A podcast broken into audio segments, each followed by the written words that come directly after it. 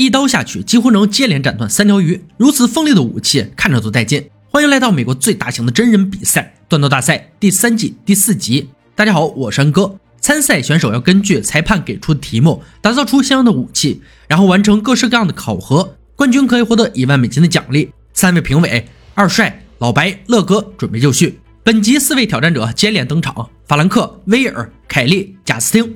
他们将参加三回合的制刀比赛，来测试作为刀匠的各项能力。每回合淘汰一人，挺到最后的便是冠军。铁砧上放着一条高碳钢，要求是用它做出配备隐藏刀根的武器。隐藏刀根也就是被刀柄全部包裹。这难吗？这不难，难点在于节目组把手工锤子都没收了。想用锤子就得用桌上的材料自己做。十分钟设计，三小时锻造，计时开始。法兰克决定做日式短刀，利于砍剁和切割。贾斯汀打算做一把隐藏刀根的暴衣猎刀，比赛中的老面孔了，全方位功能都不错。十九岁的威尔要做库克利弯刀风格的剁刀，他要证明年龄并不代表记忆。凯利遵循出色武器的基本原则，直、立、硬，也要做一把暴衣猎刀。看得出来，多数刀匠对这种刀都很喜爱。设计完后，凯利率先把高碳钢放进熔炉，趁它加热时，拿起铁块制作锤子，很聪明的多方位进行做法。贾斯汀则是打算先完成锤子。因为他很少使用大型设备，对锤子的依赖程度很高。法兰克此时正在把钢管焊接在铁块上，轻轻松松制造出一把简易的锤子。很多锯木匠的锤子都长这样，也算是一种日式制刀锤。紧跟着，赶紧把高碳钢放进熔炉。威尔的策略也是先给高碳钢加热。目前看来，只有贾斯汀的钢还摆在桌上，他正努力制造自己想要的锤子，多少是有点耽误时间了。三块加热好的高碳钢已经上了冲床。贾斯汀终于敲好了锤头。同样，对锤子需求很高的凯利进度较快得多。合理安排工作也是刀匠的必备技能。威尔也做出了自己的锤子，直接到焊接基础把手柄焊上完事儿。与此同时，凯利也打磨好锤子，开始锻造。法兰克的刀片已经成型，但老白注意到他还没有做出刀根。就在这时，威尔把刀片拿到水桶处进行淬火，冷水会加热滚烫刀片上的压力。评委组有些担心成品的模样。贾斯汀刀刃的尖端非常非常细。作为一把削切用的刀，未免有些太薄了。法兰克的刀片很厚，淬火之前要进行研磨。威尔拿起了工具架上的粘土，将其涂抹在刀脊上，放进锻铁炉，加热后用淬火进行了二次热处理。拿出来后敲掉粘土，他发现刀片产生了严重变形。剩余时间不多，威尔果断决定再来一次热处理。身旁的凯利也进入到淬火环节，他这里很顺利，刀片是自己想要的样子。贾斯汀和法兰克也同时开始淬火。威尔加热好武器后，紧随其后。热处理后，大家都在磨刀，做最后完善。法兰克却在清理他的工作台，看样子对自己的作品非常自信。凯莉一丝不苟地做着每一项工作。这位女选手突出一个稳字，没有出现任何差池，值得学习。伴随着裁判的十秒倒计时结束，选手们放下手中的工作。第一回合的检测要从贾斯汀开始。他的暴衣猎刀看上去很薄，拿起来也不重，整体还算不错。凯莉的暴衣猎刀要厚重一点。磨线干净且均匀，重量很不错。威尔的库克利弯刀设计非常不错，不过二帅有些担心硬度问题。他的刀可是进行了三次淬火，对钢铁而言可能是很严重的伤害。法兰克的日式短刀形状也不错，但刀上有非常多裂痕，他本人竟然没发现。评委们最终决定将其淘汰。作为一把刀，硬度是最重要的点之一。作为一个刀匠，检查刀身也是最重要的点之一。可惜这两点法兰克和他的作品都没达到。剩余的三位选手进入到第二回合，要求是用现场提供的材料做出刀柄。哦，对了，节目组禁用了大部分材料，只留下了整块饼材供他们使用。三个人有三个小时时间完成任务，计时开始。凯莉第一时间到研磨机处打磨刀根，法兰克则是先从黄铜护手做起。威尔选用碳纤维饼材，因为它摆放的最明显，将几块碳纤维粘在一起，再钻出洞孔，插入刀根后固定。这就是最简单的包裹式刀柄制作方法。凯利的刀体型较大，所以对手柄上要求很高，黄铜护手是必不可少的。他还拿了一大堆柄材，看来又是一项繁杂的工作。评委组提出，威尔给柄材钻孔时，钻机会增加材料和粘着剂的压力，胶很可能会被融掉，十几块碳纤维分离。这位年轻人切掉了刀根的一部分，这样做虽然能让安装便捷一些，但刀根作为吸收冲击力的武器基底，长度不足可是非常致命的。凯莉正在用木材做三片式结构刀柄，中间木材嵌入刀根，两边木材包裹固定，很稳定的握把样式。时间过去一半，威尔已经完成固定，开始打磨。评委组突然发出惊呼，因为凯莉拿起了二十四小时环氧树脂粘着剂。就在树脂被挤到瓶口时，他及时发现，赶紧更换成五分钟的，这方面是足够细心。但他貌似没用硬化剂，好家伙，就在这坑里出不来了。贾斯汀在黄铜护手上花费了很长时间，时间还剩一个小时，开始制作刀柄。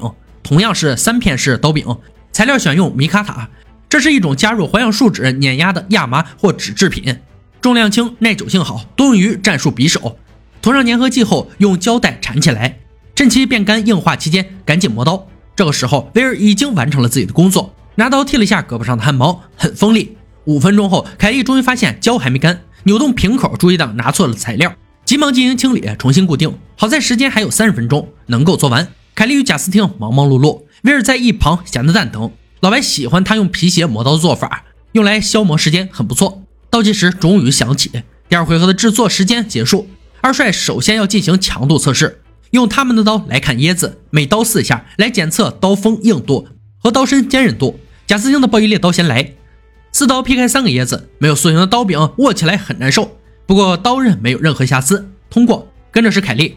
四刀稳稳劈开三个椰子，刀柄的设计让二帅握起来很舒服，切割效果非常不错，通过。最后威尔的库克利弯刀也劈开了三个椰子，刀根太短导致精准度极低，不过刀刃没有出现问题，通过。接下来由乐哥进行锋利度测试，他会用三人的刀切割粘着剂的袋子。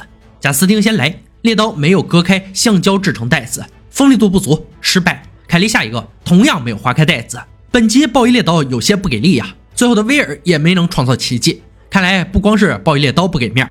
两轮测试通过，选手们的成绩也差不多，评委组开始一一点评。首先，三人一致认同凯莉的刀确定可以晋级，因为他在强度测试中表现最佳。贾斯汀的刀片上仍有锻造痕迹，刀柄处有空隙，护柄有点锋利。威尔的刀柄结构问题很大，仅一根钉子和粘着剂很可能固定不足，并且刀根过短会干扰准确度。评委们商讨过后，做出最终决定。要离开锻工坊的精英刀匠是威尔，他有足够多的时间来处理细节问题，但却并没有那样做。作为十九岁的刀匠，他态度还不算严谨，希望能在以后的工作上有所进步。裁判恭喜凯莉和贾斯汀进入决赛后，揭开了评委组桌上的红布。本集的神秘武器亮相——西班牙钩刀。这种刀在前罗马的伊比利半岛很受欢迎，是非常知名的杀戮武器，使用者能将其投掷出去，造成巨大伤害。曾在对抗罗马士兵时发挥出色。二人有五天时间回家制作这把武器，作品品质将决定冠军归属。回到自己的锻工坊，让凯莉很开心。在这里，他能大展拳脚。西班牙钩刀对他来说没什么难度。花费最多时间的地方是刀柄末端马头形装饰。贾斯汀也严谨地对刀片进行了设计，最终决定使用厚重弹簧板作为材料。三天后，凯莉做完刀身，进行了热处理，没什么意外，刀片笔直且坚韧。磨刀后可以开始做刀柄了。他在马头装饰处切了个缺口，加热折弯后再焊接，加强硬度的同时还提升了外观。之后还用牛骨做了切割测试，结果刀刃出现缺口，这可不太妙，只能重新进行热处理了。贾斯汀也在同一天完成淬火，刀身没出现任何瑕疵。第四天一大早，凯莉进行了新一轮的淬火，如果失败，那一切都得重新来过，那他很有可能失去争夺冠军的资格。战战兢兢地将刀身从淬火油中拿出。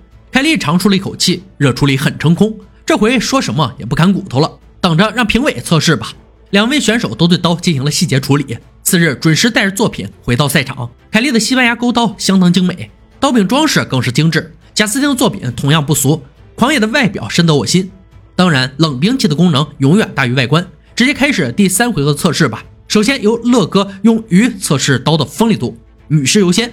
凯莉的钩刀横向切过鱼身。两条鱼被拦腰斩断，剩下一条也只差一点儿，很锐利，做得漂亮。贾斯汀的钩刀表现同样精彩，两条鱼应声而断，第三条切开一半。接下来是老白的强度测试，钩刀不只能用来杀人，也是能打击敌人的武器。特殊装置上装有盾牌，二人的钩刀要往钢铁边缘砍三下，以此来测试刀锋的坚固程度。凯莉先来，三刀下去，盾牌边缘被砍出三道明显痕迹，刀锋完整，只出现一点褪色。贾斯汀随后，盾牌上的痕迹有些浅，不过刀锋没有出现瑕疵。测试完毕，评委组一一点评：凯莉的刀具符合历史，传统的西班牙钩刀上会有马头。贾斯汀的刀同样精美，但是老白提出了非常可怕的问题：刀柄后方的刀钩对握刀人威胁相当之大，扭动时会给手带来巨大伤害。作为武器，这可是致命的缺陷，所以他将失去争夺冠军的资格。本节的千锤百炼冠军诞生，凯莉，这是节目开播以来的第一位女冠军，属实是巾帼不让须眉。以上就是锻刀大赛第三届第四集的内容。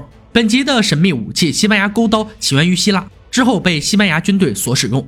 刀身呈现出一种弯曲的弧度，无论是用钩刀来直接砍向敌人，还是利用它的弧度来袭击对方，钩刀都是一种非常致命的武器。马其顿军团就曾将钩刀作为主要兵器，并势如破竹地拿下了整个欧洲的统治权。勾刀几乎能称之为欧洲大陆上的老大。好了，今天解说到这里吧，我们下期再见。